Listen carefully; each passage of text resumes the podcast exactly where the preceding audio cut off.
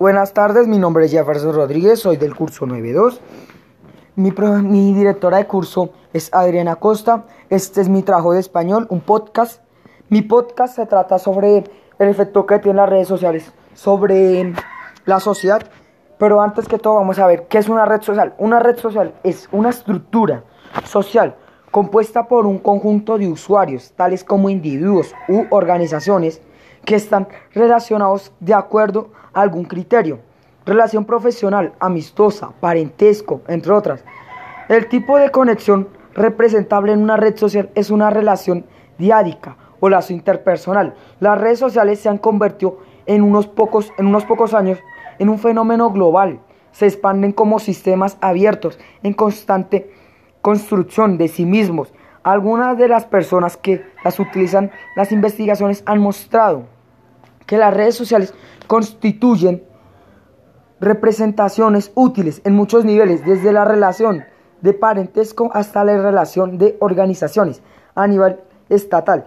Se habla de este caso las redes políticas desempeñando un papel crítico en la determinación de la agenda política y el grado en el que las cuales o los individuos o las organizaciones alcanzan sus objetivos o reciben influencias. La red social también puede ser utilizada para medir el capital social, es decir, el valor que un individuo obtiene de los recursos accesibles a través de una red social.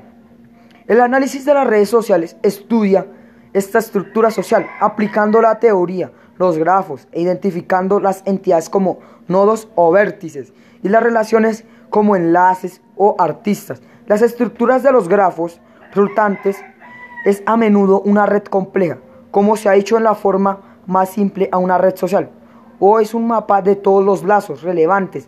Entre todos los nodos estudiados se hablan en, en este caso, de redes sociocéntricas o completas, como quieran decirles. Otra opción es identificar la red que vuelve a una persona en los diferentes contextos sociales en los que interactúa en una en un caso se habla de una red personal. Imaginemos que las redes sociales es un cuchillo. Un cuchillo puede servir para matar a una persona, pero según el uso le demos, lo podemos utilizar para cortar un filete o cortar. Es decir, que como el cuchillo, las redes sociales pueden ser un arma de doble filo. Nos pueden ayudar en el día a día o o en momentos puntuales, pero si no le damos un uso adecuado pueden convertirse en un verdadero problema. La clave, en la opinión, es conocer las principales ventajas y desventajas de las redes sociales. Para aprovechar las ventajas de las redes sociales y adelantarnos a posibles inconvenientes, es, es necesario estar bien las bases. En este post o podcast le explico todo lo que las redes sociales pueden aportarte a nivel personal o a un negocio o a marca. Y por supuesto también hablaremos de las desventajas, que no las debemos olvidar, para que puedas anticiparte a posibles inconvenientes de una mala gestión. Ventajas. Una ventaja es la información de las redes sociales. Bueno, las redes sociales pueden ser un canal para informarnos, seguir noticias en directo, poder obtener más información de las últimas novedades, avisos, tráfico, etc. Bueno, la segunda sería un canal de entretenimiento. Cada vez las marcas tienen más claro que un uso muy importante que hacemos las personas de las redes sociales están relacionando con un ocio. Nos conectamos también para divertirnos y desconectar a las redes sociales. Nos facilitan este entretenimiento mediante diferentes fórmulas, juegos, sorteos, filtros, stickers para nuestras selfies, redes sociales como TikTok. Podría ser un ejemplo estático utilizado por adolescentes como canal de entretenimiento. Bueno, 3. Mejora la marca personal. En este, en este podcast, en numerosas ocasiones se ha hablado de la importancia de una buena gestión de nuestra marca personal. Las redes sociales pueden ser nuestra mejor carta de presentación o circulum, o circulum vitae. Ya, ya muerto, nos tenemos que decir todos los títulos que tenemos sino demostrar lo que sabemos hacer y para esto las redes sociales nos facilitan el camino, para decirle al mundo todo lo que somos capaces de aportar. Estas herramientas son nuestro mejor altavoz si estás un poco perdido en, esto, en la marca personal esta guía para mejorar tu comportamiento personal que te puede ayudar. Bueno, estas serían las desventajas. Esta es una de las desventajas. Estar desconectado al mundo real, que es uno de los grandes, una de las grandes desventajas y problemas que tiene las redes sociales en, el, en la sociedad, que es un uso excesivo de las redes sociales. Nos pueden aislar del mundo real. Si nos metemos tanto en las redes sociales y, nos, y esto se convierte en nuestro único mundo, tenemos un problema. Si no nos interesan las conversaciones reales y estamos más pendientes de las conversaciones por redes, entonces es el momento de parar y poner límites para volver a conectar con el mundo real. Bueno, también sería, otra sería la infoxicación. O, o ¿cómo se dice? Bueno, info, infoxicación. Con internet y las redes sociales al día recibimos miles de estímulos y es difícil estar a prestar atención a, él, a la era del exceso de información. Esta sobrecarga de contenido hace que sea complicado profundizar en un tema. La clave será buscar soluciones que nos permitan digerir de manera más fácil toda la información. Gestor RSS, listas de Twitter o infosicación. Bueno, ¿qué es infosicación, Edith? ¿Qué es infosicación? Se denomina sobrecarga de información, infosicación o info, infobesidad, un concepto generalmente usado en conjunto con varias formas de comunicación por computadora, tales como un correo electrónico, se refiere al estado de contar con demasiada información para tomar una decisión o permanecer informado sobre una determina, un determinado tema.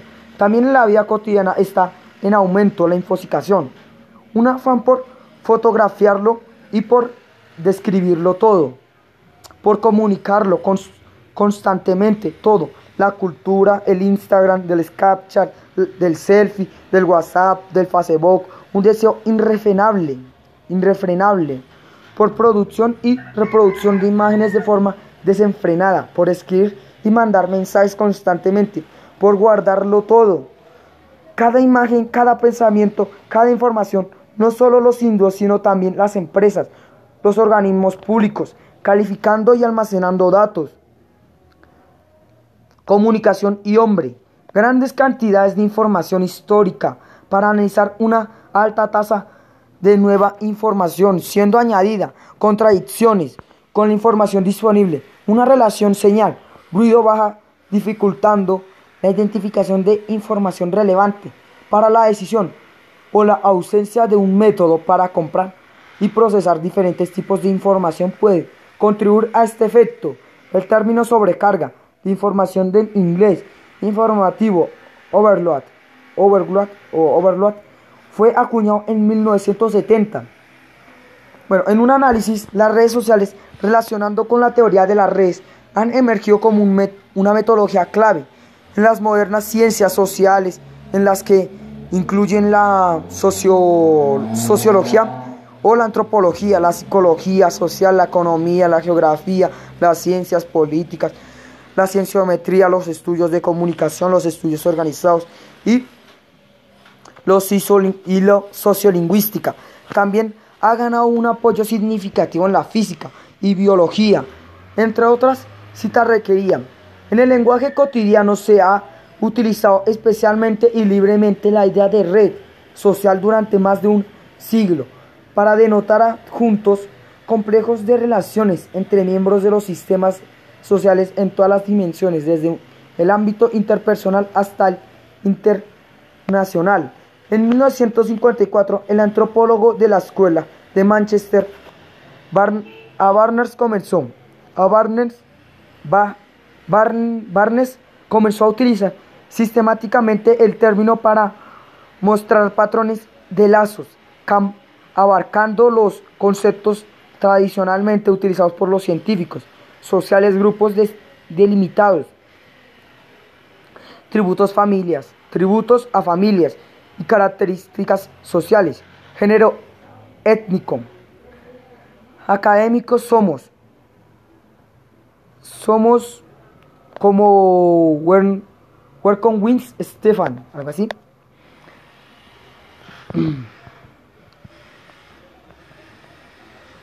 En el análisis de las redes sociales ha pasado de ser una metáfora sugerente para construirse es en un enfoque analítico y un paradigma con sus principios teóricos, métodos de software para analizar las redes sociales y líneas de investigación propios.